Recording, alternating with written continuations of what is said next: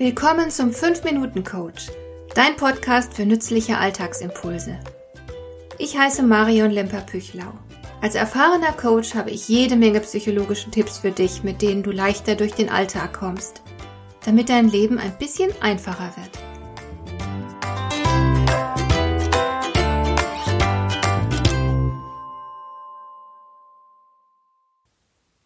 Es ist noch gar nicht so lange her, dass plötzlich die hochsensiblen Menschen in den Fokus gerückt sind. Jetzt trifft man in den Medien überall auf dieses Thema.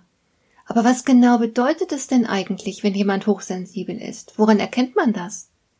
Erst in den 90er Jahren des vergangenen Jahrhunderts hat die Forschung damit begonnen, sich intensiver mit dem Thema Hypersensibilität zu beschäftigen. Die betroffenen Menschen zeichnen sich vor allem durch zwei Merkmale aus. Erstens Sie sind empfänglicher für Reize. Sie registrieren auch Dinge, die anderen entgehen. Diese Reize können unterschiedlicher Art sein. Es kann sich zum Beispiel um Geräusche handeln. Es können aber auch allerlei Stoffe in Lebensmitteln sein, auf die die Betroffenen empfindlich reagieren, während die meisten anderen Menschen überhaupt keine Reaktion darauf erkennen lassen. Aber es kann sich ebenso um psychische Reize handeln dann spürt ein Hochsensibler vielleicht deutlicher die Ablehnung in der Stimme eines anderen Menschen und reagiert darauf und so weiter. Zweitens führt diese hohe Empfänglichkeit natürlich zwangsläufig dazu, dass den Betroffenen all diese Reize schneller zu viel werden. Sie sind dann übererregt in Situationen, in denen andere Menschen ganz gelassen bleiben, weil sie eben viel weniger wahrnehmen als die Hochsensiblen. Es gibt also einfach Menschen, die sensibler auf Reize reagieren als die meisten anderen. Das lässt sich auch wissenschaftlich nachweisen. Aber natürlich sind die Grenzen fließend. Irgendjemand hat die normalen mit dem Löwenzahn verglichen, der fast überall gedeihen kann, während die Hochsensiblen eher wie Orchideen seien, die empfindlicher und weniger widerstandsfähig sind.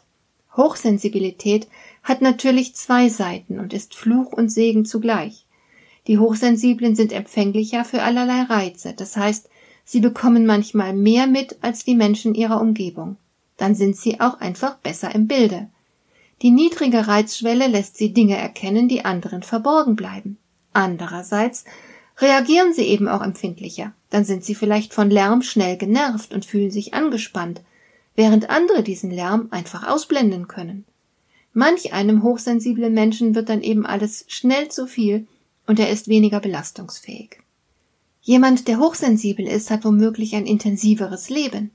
Er registriert manches, das andere nicht so deutlich wahrnehmen können. Ästhetische Aspekte zum Beispiel. Die Feinfühligkeit der Hochsensiblen lässt sie Details besser erkennen. Sie schmecken oder riechen intensiver. Sie haben einen schärferen Blick für das Schöne. Sie erkennen auch das Schöne in banalen Alltagssituationen. Und das macht ihr Leben natürlich reicher. Obendrein scheinen sie kreativer zu sein. Viele Künstler sind hochsensibel. Zudem stärkt Hochsensibilität die Intuition. Denn Intuition ist nichts weiter als unbewusste Erfahrung.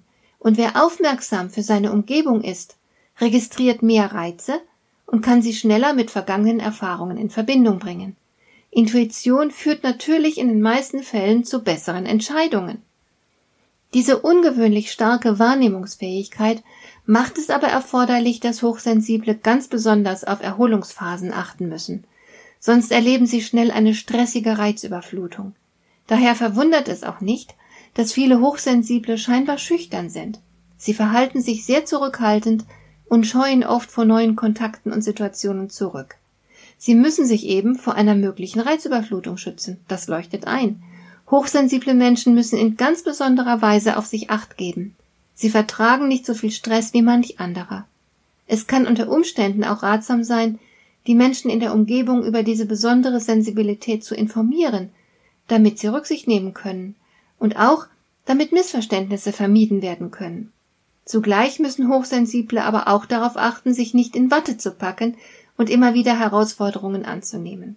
Ein großes Fest, eine aufregende Reise, ein neuer Job, diese und ähnliche Dinge gehören unbedingt zum Leben dazu.